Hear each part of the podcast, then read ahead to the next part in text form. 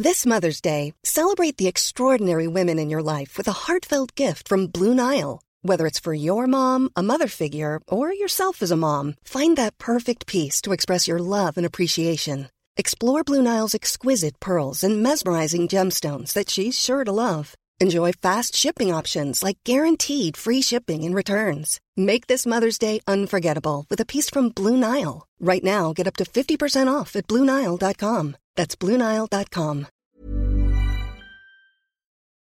C'est Laurie Darmon et vous écoutez mon podcast Exil. Une chanson ouvre parfois un chemin qui la prolonge, la dépasse, la transforme en refrain intime, en partage profond. C'est ce qui s'est passé avec l'une des miennes, celle que vous entendez, qui sera le fil rouge de cette série de podcasts. Cette chanson s'appelle L'exil. Cet exil, c'est d'abord celui de ma grand-mère, cette histoire qu'elle ne me raconte qu'à mes 25 ans et qui ne m'a plus lâchée depuis. Mais cet exil se conjugue au pluriel et devient l'exil de tous ceux qui, comme elle, ont connu les départs forcés, l'arrachement au pays, la découverte d'un ailleurs étranger. Qu'ils viennent d'Orient, d'Afrique du Nord ou d'autres régions du monde, j'ai voulu donner la parole à tous ceux qui ont grandi ailleurs, ainsi qu'à leurs enfants ou leurs petits-enfants comme moi. J'ai voulu qu'ils déroulent avec moi, avec vous, le long fil qui s'insinue partout, les amours, les voyages, les plaisirs, les chagrins, et rassemble tous ceux qui se vivront toujours exilés de quelque part, nomades, entre deux rives. Je m'appelle Alice Pfeiffer, je suis journaliste et je suis aussi l'autrice de deux livres, Je ne suis pas parisienne, qui est paru chez Édition Stock, et euh, Le goût du moche chez Flammarion, qui est sorti en 2021. J'essaye de lier au maximum les questions de sociologie et de gender studies à la mode, de sujets que j'ai étudiés. Oui, de comprendre, de comprendre la, mode, le vêtement, euh, la parure euh, et l'apparence par le prisme de la société et de l'identité.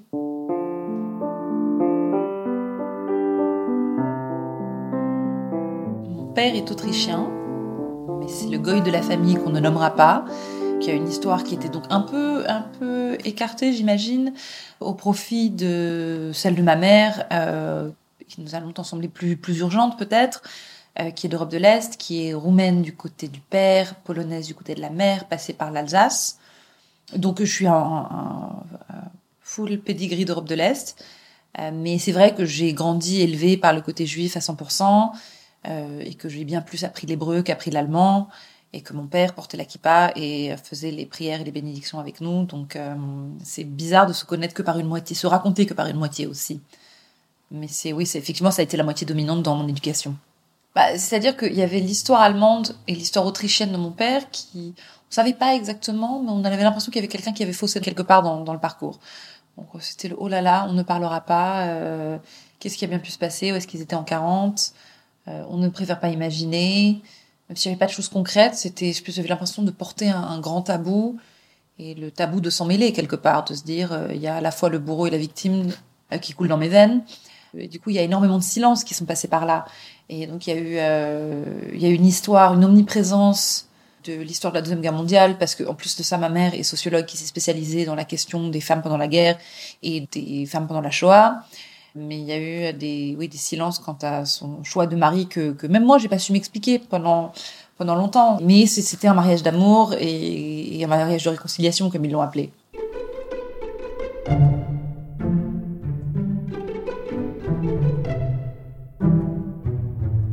Je m'intéresse beaucoup à la question de la narration de soi par son folklore, par son récit personnel, et pourquoi est-ce que cette histoire ashkénaze est aujourd'hui centrale à comment je me raconte aujourd'hui, alors que finalement, euh, je parle ni yiddish ni hébreu convenablement, et j'ai grandi en Angleterre euh, à moitié, et c'est plein d'autres parcours qui sont passés par là, mais j'ai une, filiation à un imaginaire gentiment folklorique euh, ashkénaze où, on rêve de shtetl quelque part jusqu'au bout, qui est l'équivalent yiddish du bled c'est vrai que ça a toujours été quelque chose dont j'étais proche et culturellement ça a toujours été ça a été proche de mon éducation qui en fin de compte les les, les Ashkénazes disparaissaient. C'est qu'on a beaucoup entendu parler de culture séfarade les Ashkénazes beaucoup moins il en restait aussi beaucoup moins.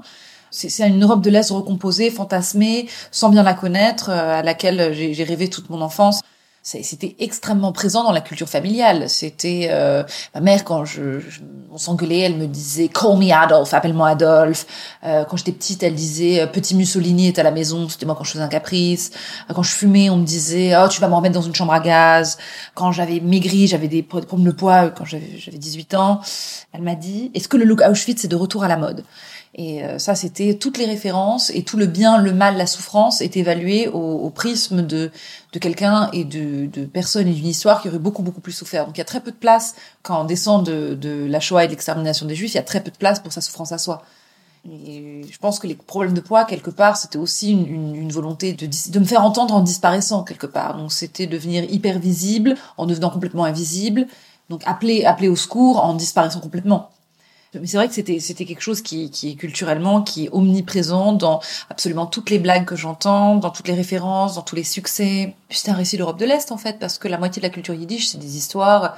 Euh, quand je suis je suis allée en Pologne ou en Autriche ou finalement c'est la culture yiddish, c'est la culture qui est beaucoup plus locale qu'on croit. C'est pas vraiment juste un import qui est juif, c'est aussi extrêmement c'est un yiddish situé, c'est euh, du pâté de faux de volaille, euh, euh, eggs and onions, mais mélangé un folklore personnel aussi, parce que c'était aussi passé par ma grand-mère à ma mère.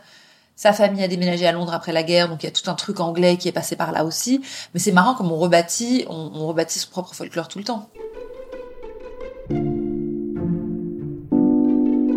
Je crois que je me suis jamais sentie à la maison que ce soit, je comprends jamais exactement. Je suis hyper à l'aise en venant d'ailleurs. C'est vraiment ça, mon identité, en me disant je suis pas complètement d'ici, tu viens d'où, pas d'ici, de où, je ne sais pas. Mais c'est cette mythologie de, de, de l'ailleurs, c'est euh, Norviller qui raconte dans Réflexions sur la question antisémite, qui dit la définition d'hébreu, c'est celui qui traverse.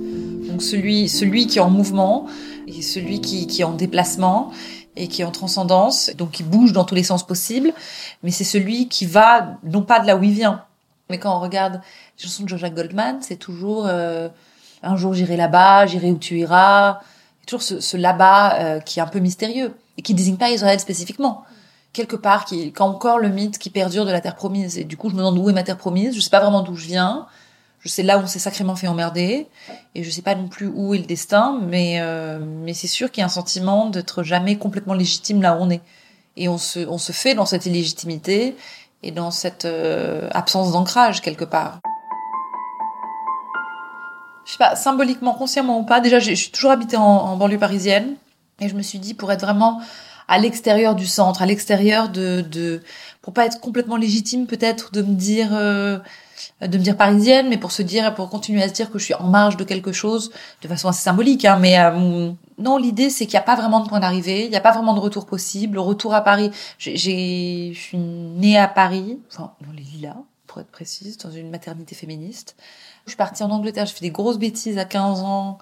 C'est un peu le drame, j'ai des drames adolescents. Je suis partie en, en Angleterre et revenir à Paris. J'étais à nouveau étrangère à Paris. Donc c'était avoir deux parents qui parlent français, mais un français un peu étrange dans les deux cas. Ma mère qui est bilingue, mais qui a appris l'anglais, le français en Angleterre. Mon père qui a un accent germanique. Quand on revient là, où mon père était, il est, absent tellement longtemps que c'est maintenant c'est le français. L'Angleterre, ma mère déteste, ici jamais senti, senti bien. Et l'Europe de l'Est, il y a plus personne. Donc euh, c'est plein de terrains fantômes comme ça. On apprend à, trouver à se rendre compte que c'est dans l'exil qu'on se trouve en fait, c'est dans le mouvement et l'exil. Il n'y a pas vraiment de, il n'y a pas de point de départ, il n'y a pas de retour en fait.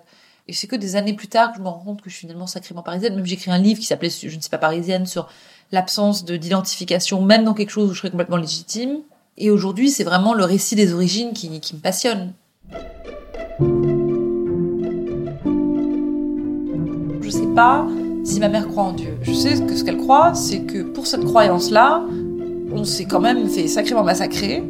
Et donc, ce qu'elle croit, c'est la, souffrance très, très, très, très réelle de l'histoire et dans le génocide. La croyance derrière, donc, c'est compliqué. C'est que tu appartiens à une histoire qui, d'oppression depuis des millénaires, en fait. Donc, c'est difficile de s'identifier à, quelque chose qui est finalement un contre-récit ou le récit de l'autre en permanence. Je pense que ça m'a toujours sensibilisé aux questions de minorité, aux questions identitaires, euh, de ça. Je pense que les questions de genre m'ont intéressée.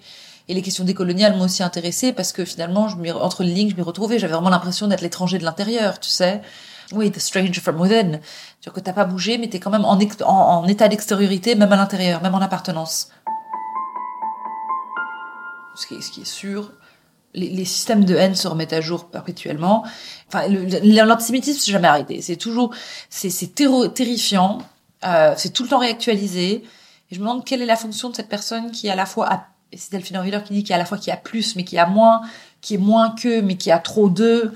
Et ça, constitue une typologie d'oppression toute particulière qui fait qu'on continue à avoir besoin de cet être qui est blanc mais pas vraiment, qui nous ressemble mais qui est complètement différent quand même, qui est indifférenciable de, des Français, mais en même temps qu'on a appris à différencier malgré tout. Non, ce qui est sûr, c'est que c'est que j'ai un ami récemment qui m'a dit qu'il était sur Grindr et qu'il a matché avec quelqu'un qui s'appelle Adolphe en Allemagne. Donc il y a une génération de tout petits. Y a 20 ans, les parents ont renommé. Euh. Ouais, donc c'est terrifiant. Je pense qu'on n'a jamais arrêté, on n'a jamais fini.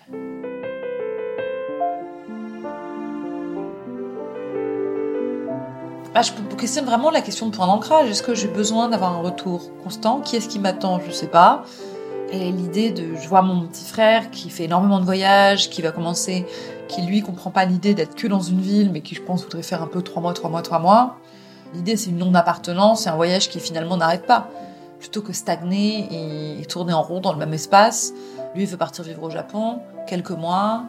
Et je pense que ça, vient de là aussi, c'est l'idée que de toute façon, par définition, l'identité c'est un état d'exil. C'est un état de, quête et de fuite permanente aussi. Ça, on le, sent jamais. On sait ce qu'on veut quitter, on sait pas exactement là où on va, mais on sait qu'on trépigne pas sur place. Du coup, lui, il le prend vraiment très littéralement et il veut, euh, il veut louer son appartement la moitié de l'année, pas vraiment être ici. Et on voit que c'est un mythe comme un autre, finalement, de, de se dire de, de qu'on vient d'un endroit ou d'un autre. Et du coup, le fait d'avoir, euh, enfin, de questionner justement les, les, les identités, les genres euh, dans ton métier, Ouais. euh, est-ce que tu penses que ça vient euh, de ton histoire? Oui, je suis sûre que les questions de féminité, les questions de, de féminité, de, de la place que peut avoir la, la beauté, comment ça peut être, on peut, ça peut être un outil stratégique de, de fuite et d'élévation sociale. Moi, j'ai une grand-mère qui a toujours pu s'en sortir parce qu'elle avait, on disait que ça se voyait pas qu'elle avait l'air juive, que c'était un temps blonde et ça avait été, je, je raconte dans mon livre, mais son histoire de, la, de survie, ça avait été vraiment un bon passing, un passing goy, comme on dit. J'ai compris donc au passage que ce qu'on appelait beau, c'est être assimilé au dominant, c'est la beauté du dominant, c'est jamais la, c'est des codes qui, qui confortent le dominant dans sa place de domination. Et je pense que la, la place de la féminité, du genre, d'une féminité annexe, d'une féminité ostentatoire ou plutôt une féminité outrageuse, trop sexualisée, euh, c'était cette femme autre, cette troisième femme, comme dit Gilles Lipovetsky, mais cette femme à l'extérieur, cette femme qui serait séductrice, qui serait prédatrice, qui serait masculine, toutes ces figures-là féminines, c'est vraiment ce qui m'a poussé à me dire, il y a plusieurs, il n'y a pas que le mâle, le- l'homme et la femme, il y a aussi beaucoup, beaucoup de variations sur la féminité et certains qui se réapproprient des codes et qui font de leur féminité un outil de guerre, qui sont opprimés parce qu'elles n'ont pas la féminité correcte. Et oui, ça, j'ai vu vraiment la mythologie à la maison, ça avait été celle de ma grand-mère, euh, de ma grand-mère Rose, qui s'en est vraiment sortie de, de, de par son, son, son physique formidable, qui ressemblait, moi je trouve, à Alice Taylor. Mais euh, non, j'ai compris les enjeux de la beauté, de la féminité, de la respectabilité se sont vraiment joués sur sur ce que j'imaginais être ma grand-mère, vu que quand ma mère a épousé mon père, elle ne nous a plus jamais parlé. Elle a dit tu as épousé un nazi, c'est terrible, et on l'a plus jamais vu. Euh, du coup, je l'ai que rêvé, cette grand-mère belle et méchante. Mais il y avait la mythologie, c'était le fantôme de la maison, vraiment, qui avait hanté ma mère. Ma mère parlait que d'elle, et elle était pas venue au mariage, et elle s'était jamais intéressée. Et pour nous, on était les petits nazis, euh, donc on l'a jamais connue. Il y avait un besoin de se détacher de ce qu'on doit faire par héritage et par responsabilité, chose à laquelle j'ai jamais vraiment échappé. Moi, il n'y avait pas de place quand j'étais jeune pour un coming out parce que c'était mon devoir de me reproduire. Toutes les questions de sexualité étaient complètement gommées, ça, c'était pas du tout entendable. Euh, ça, ça m'a vraiment resté. J'ai fini par dire, euh, en fait, je suis sortie avec ma première petite amie avec qui j'ai une relation sérieuse. Ça a été. C'était une trahison, mais historique et générationnelle. C'est vraiment comme ça qu'elle l'avait formulé. Ah ouais, ouais, ouais, elle ne m'a pas regardé dans les yeux, elle m'a pas parlé, c'était des années, c'était terrible. Donc dans sa tête, j'avais une, une, responsabilité de repeupler, euh, repeupler le monde. Et même, ça voudrait dire que j'existe pour moi. Ça veut dire que j'ai vraiment ce que Virginia Woolf appelait a room of one's own. C'est j'ai une pièce qui se ferme et qui n'est que pour moi, à l'intérieur de laquelle je peux aussi avoir une sexualité. Et j'ai vraiment mis mes parents à la porte de tout. Jusqu'à là, je pense, c'est marrant parce que j'étais vraiment sortie avec les garçons comme il faut. Mes premiers petits copains, c'était que des juifs. Et à un moment, ils se sont retrouvés à la porte de mon intimité. Ils ont plus, c'était une chose qui pouvait plus réguler, qui leur est sortie complètement. Et encore aujourd'hui, c'est très compliqué à la fois dans, dans les milieux religieux Et dans les milieux en lendemain euh, de génocide, c'est très compliqué de faire entendre des choix qui sont aussi personnels, qui sont vus comme égoïstes et aliénants pour euh, le monde autour. Il y a vraiment cette mythologie qui traverse de la nice Jewish girl. Et c'est la fille sans histoire, la fille qui, qui fait passer son, tous ses devoirs avant ses propres envies. Aujourd'hui, je me pose la question de s'il y a une terre promise, entre guillemets, pour est-ce qu'il y a un espace pour les juifs queer qui se posent des questions d'ordre décolonial aussi. Euh, qui serait, moi, je suis beaucoup plus intéressée par la question de ma culture yiddish aujourd'hui et de retourner en voir ce qui se passe en Europe de l'Est et euh, et euh, ouais, non, non, de, de, de je me demande, c'est pas ni mes origines, mais il faut les réinventer, ça c'est sûr. J'ai appris que historiquement, il y avait des trucs qui s'appelaient les Bnei Mitzvah, qui sont comme les Vei Mitzvah, et c'est un truc ancien, et c'est les Bar Mitzvah non binaires. Non, c'est sûr que quand j'ai commencé à sortir avec des filles, je me suis dit, qui suis-je sans mon histoire? Est-ce que je renie mon histoire? Qui suis-je sans cette responsabilité? Qu'est-ce que je suis sans mes origines? Est-ce que j'ai à faire le choix de l'un ou de l'autre? Et est-ce que je peux quand même être digne sans me plier et m'oublier complètement? Bah, Le problème, c'est que c'est vraiment ça. C'est une appartenance religieuse, culturelle et historique.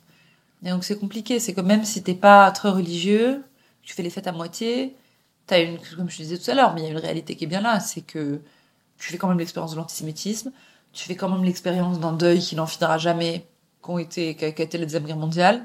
Et donc, tu, tu peux jamais t'en défaire complètement. Donc, c'est pas comme un truc qu'on partage de façon floue avec le reste du monde. Pas tous les catholiques ont une histoire commune. Mais finalement, tous les, les Ashkenazes, quand même. Oui, oui, je pense que je me suis entourée tôt même. Euh, j'avais des, petites copines et des amis de un peu partout. Petites copines, de petits camarades d'un peu partout. Et quelque part, j'ai compris où j'étais attirée par quelqu'un qui avait eu l'expérience d'être une minorité d'une façon ou d'une autre. Mais aujourd'hui, quelqu'un qui, j'ai pas beaucoup de, d'amis hommes blancs, cisgenres, je connais mon frère, mais ça s'arrête à peu près là. Je crois que je m'identifie plus à si quelqu'un s'est senti aussi en extériorité à un moment ou à un autre. Quelqu'un qui serait dans l'errance et dans la recherche, et dans le deuil et, euh, et dans la mémoire aussi, dans, un, dans une mémoire qu'on doit porter soi-même. Quand on fait partie de la culture dominante, on n'a pas beaucoup de responsabilités vu que tout est déjà en place.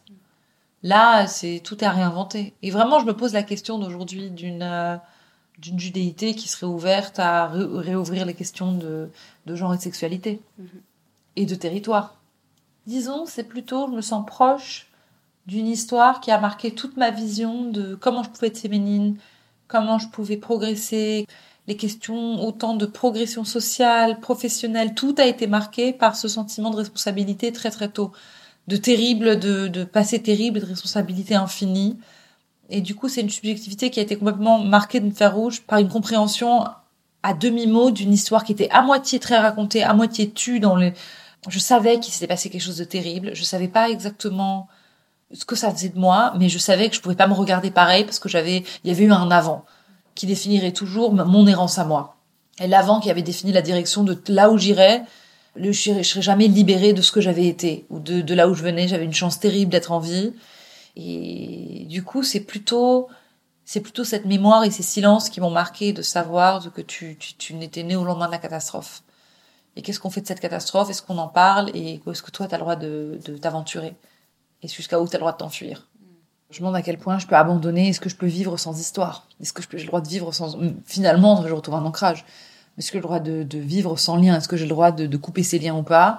Du coup, c'est maintenant que tout le monde est mort. C'est la dernière génération qui existe. Du coup, je me dis, qu'est-ce que qu'est-ce que je mets à la porte et qu'est-ce que j'oublie Qu'est-ce que je fais tomber dans l'oubli si je m'y intéresse pas? Je dis, est-ce que j'ai le droit de divorcer ma mère, très littéralement Mon frère m'a dit en blague, il m'a dit alors, you're breaking up with mommy, tu te tu, tu romps avec maman, ce qui est Freud aurait sûrement son mot à dire, mais euh, mais c'est euh, ouais, ça toute la responsabilité. Mais je pense vraiment le, la plus grande prise de, distance que j'ai prise, c'était mon coming out. C'est là où j'ai appris à exister pour moi et, sans tout le passé qui devrait définir tout mon futur. Et je me suis dit, il y a, y a de la place pour l'amour et le désir hors de hors de ses yeux et hors de cette responsabilité. Et bon, aujourd'hui, c'est, euh, j'espère qu'elle l'a écouté, mais euh, c'est, dur de vivre pour soi. Si on sait qu'on vient de, de quelque chose de bien pire et qu'on a, qu'on a une situation de privilège extrême. Parce qu'aujourd'hui, je suis une petite bourgeoise euh, qui vit très bien à Paris, qui a un joli appartement et qui, qui était dans des bonnes écoles. Donc vraiment, je, je, je vis bien parce, que, parce que des générations ont réussi à survivre pour que je puisse juste vivre. Et même bien vivre. C'est compliqué, c'est compliqué. J'ai des tatouages moitié de moi me dit c'est ma liberté, l'autre me dit que un, c'est interdit, deux, c'est vrai que ça rappelle les, les, les, tatouages des camps, bon, mais il faut exister pour soi à un moment, s'autoriser ça un tout petit peu. Est-ce que si tu pouvais être dans le camp justement de des dominants, mhm. en étant toi, euh, est-ce que ça t'intéresserait? Je me suis posé la question. Je crois que c'est un apprentissage tellement riche sur comment fonctionne l'oppression, comment fonctionnent les minorités, comment on fabrique un autre, comment on retourne cette figure de l'autre, que je pense que j'en serais seulement plus bête et euh, moins sensible à plein de différences et à systèmes de différenciation.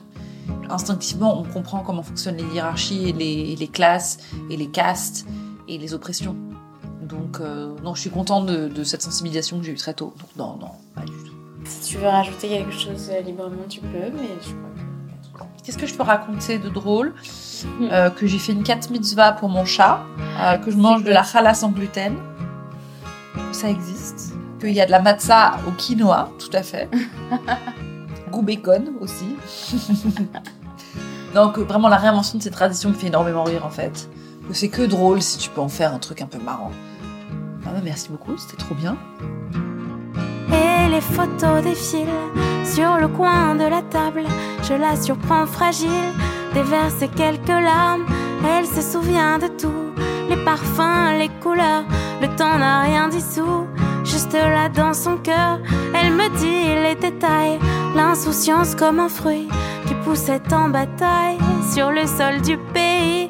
Et soudain le silence, la déchirure immense, l'exil